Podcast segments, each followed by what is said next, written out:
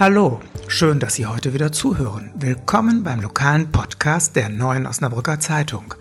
Das Land Niedersachsen will die wegen der Corona-Krise geschlossenen Baumärkte und Gartencenter wieder freigeben, die Stadt Osnabrück aber nicht. Warum das so ist, erklärt uns gleich Lea Becker. Die Corona-Krise bringt die Behindertenwerkstätten in eine schwierige Lage. Dazu hören wir Conny Achenbach. Und dann noch einmal Corona, aber dieses Mal eine gute Nachricht.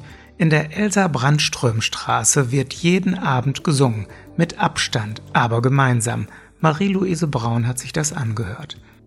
Im Newsblog bringen wir die aktuellen Zahlen zur Corona-Epidemie in Stadt und Landkreis. Sie hören immer der Hase nach, den Podcast aus der Lokalredaktion der Neuen Osnabrücker Zeitung am Donnerstag, den 2. April Heute mit Rainer Lahmann-Lammert. Manche haben sich bestimmt gefreut über die Nachricht, dass in Niedersachsen wieder die Baumärkte und Gartencenter geöffnet werden sollen. Denn angesichts der Ausgangsbeschränkungen bietet es sich an, im Garten zu arbeiten oder im Haus zu werkeln. Aber es gibt Bedenken wegen der Nebenwirkungen. Meine Kollegin Lea Becker sagt uns warum. Das Land Niedersachsen will ab Samstag wieder alle Bau- und Gartenmärkte öffnen. In der Region Osnabrück gibt es dazu ähm, verschiedene Meinungen. Landrätin Anna Kebschul freut sich und spricht von einem Erfolg. Oberbürgermeister Wolfgang Griesert sieht die Entscheidung hingegen sehr kritisch und auch ähm, Stadträtin Katharina Pötter sieht es als ein falsches Signal, weil dadurch ein Gefühl der Entwarnung entstehen könnte, obwohl die Krise noch nicht überwunden ist, äh, was sie deutlich klarstellt. Wie es jetzt in der Stadt weitergeht, ist noch nicht ganz klar. Die Argumente werden abgewogen und es wird heiß darüber diskutiert, ob die jetzt auch hier öffnen sollen oder nicht. Eine Entscheidung wird es wohl frühestens erst am Freitag, Nachmittag oder Abend geben. Vielen Dank, Lea. Die Corona-Krise bringt die Behindertenwerkstätten der Heilpädagogischen Hilfe in eine schwierige Situation. Meine Kollegin Cornelia Achenbach hat sich erkundigt. Conny, was hat sich für die Behindertenwerkstätten geändert? Die ähm, Werkstätten für Menschen mit Behinderungen, die von der Heilpädagogischen Hilfe betrieben werden, äh, sind seit rund zwei Wochen geschlossen. Es findet also kein Regelbetrieb mehr statt. Von den rund 2200 äh, Menschen, die sonst arbeiten, äh, sind derzeit rund 500 in der Notbetreuung und 500 werden in ihren Wohneinrichtungen betreut. Und diejenigen, die in den Werkstätten arbeiten, aber nicht in einer Wohneinrichtung speziell für Menschen mit Handicap äh, leben, die kommen derzeit in den Werkstätten zusammen. Und da wurde von der HAO festgestellt, dass der Bedarf, die Nachfrage deutlich steigt, konstant steigt. Letzte Woche waren das noch ungefähr 37, jetzt sind schon doppelt so viele, die sich in den Werkstätten treffen. Und es sind gerade Menschen mit psychischen Erkrankungen, ähm, denen, die jetzt bemerken, dass ihnen die Tagesstruktur wegfällt und die eine nähere Betreuung brauchen. Die Werkstätten sind ja auch Wirtschaftsbetriebe, die nicht nur von öffentlichen Mitteln finanziert werden. Was bedeutet das für die heilpädagogische Hilfe? Die Werkstätten machen sich momentan auch Sorgen um ihre wirtschaftliche Zukunft. Ähm, das ist ja, eine Behindertenwerkstatt ist nicht zu vergleichen mit einem Unternehmen. Es gibt äh, nur ein arbeitnehmerähnliches Beschäftigungsverhältnis, aber die Menschen mit Behinderung, die dort arbeiten, sind keine Arbeitnehmer. Dennoch ähm, kriegen die Aufträge aus der Wirtschaft. Sie müssen Produkte abliefern. Und ähm, neben dem festen Entgelt, das sie bekommen, wird auch über, über das, was äh, die Werkstätten einnehmen, ja, so kommt auch deren Gehalt letztlich zusammen. Äh, wenn jetzt nicht mehr die Kunden bedient werden können, dann haben die, hat die HAO momentan die Sorge, dass denen äh, künftig Aufträge wegbrechen. Und anders als äh, Unternehmen können die ähm, kein, kein Hilfsfonds anzapfen. Ne? Also da es sich einfach nicht um äh, normale Wirtschaftsunternehmen handelt.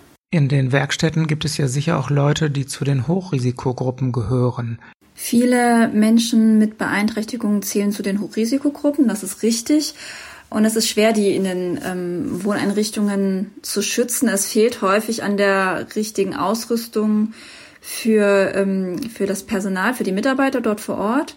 Gleichzeitig ist es auch schwierig für Menschen, die vielleicht kognitiv beeinträchtigt sind, zu verstehen, was da eigentlich gerade passiert. Und ähm, da einsichtig zu sein nach den letzten Ereignissen in, in Wohneinrichtungen, hier auch in Bad Essen mit dem Todesfall und überhaupt mit dem Erlass vom Land Niedersachsen, dass in Pflegeheimen, aber eben auch in Wohneinrichtungen für Menschen mit Behinderung darauf geachtet werden soll, dass am besten das Gelände gar nicht verlassen äh, werden soll.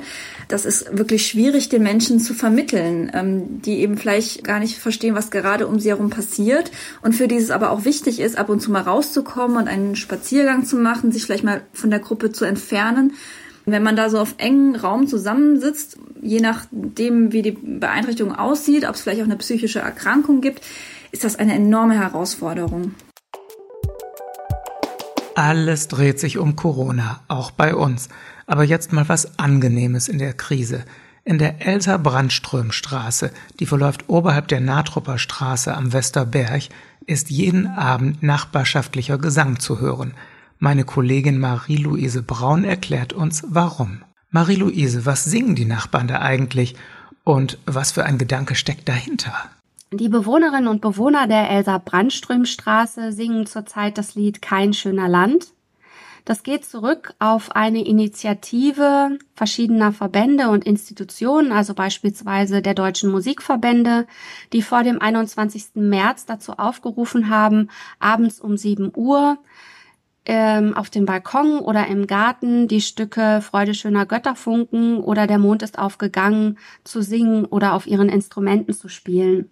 Die ganze Angelegenheit sollte ein Zeichen sein für die Gemeinschaft in Zeiten, in denen alle Abstand halten sollen. Also ein gemeinsames Ritual am Abend. Das zeugt von einer guten Nachbarschaft. Ja, ich glaube, dass die Bewohnerinnen und Bewohner der Elsa Brandström Straße eine besonders gute Nachbarschaft pflegen. Das war auch schon vor Corona-Zeiten der Fall, dass man sich dort gegenseitig unterstützt hat, dass man sich gegenseitig ausgetauscht hat. Kurz vor, kurz nachdem die Corona-Krise in Deutschland angekommen ist, äh, hat die, haben die Bewohner der Straße eine WhatsApp-Gruppe gegründet, um sich dort kontaktlos austauschen zu können und äh, sich gegenseitig unterstützen zu können, aber auch äh, ja um Hilfe bitten zu können. Also beispielsweise gibt es dort auch ältere Bewohnerinnen und Bewohner und äh, wenn die etwas brauchten, sollten sich einfach per WhatsApp melden, dann wurde mit eingekauft und so weiter. Und als dann diese Initiative aufkam mit dem 21. März und dem gemeinsamen Musizieren, kam jemand aus der Straße auf die Idee, dass man das doch auch machen könnte.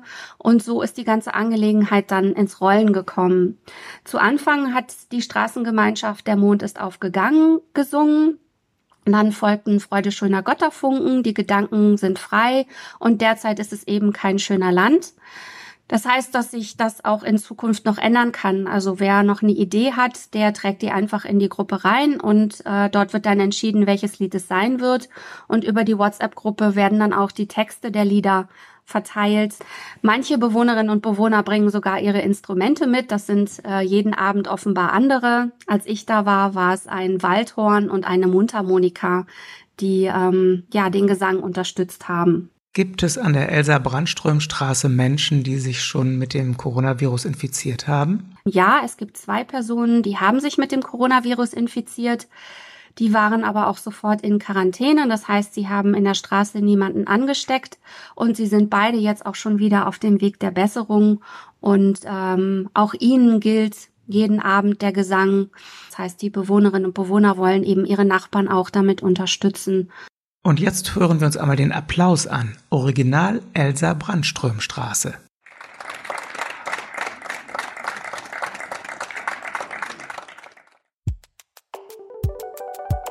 Zum Schluss noch die aktuellen Zahlen. In der Region Osnabrück sind inzwischen sechs Menschen am Coronavirus gestorben. Nach Auskunft des Gesundheitsdienstes gibt es 605 bestätigte Covid-19-Fälle.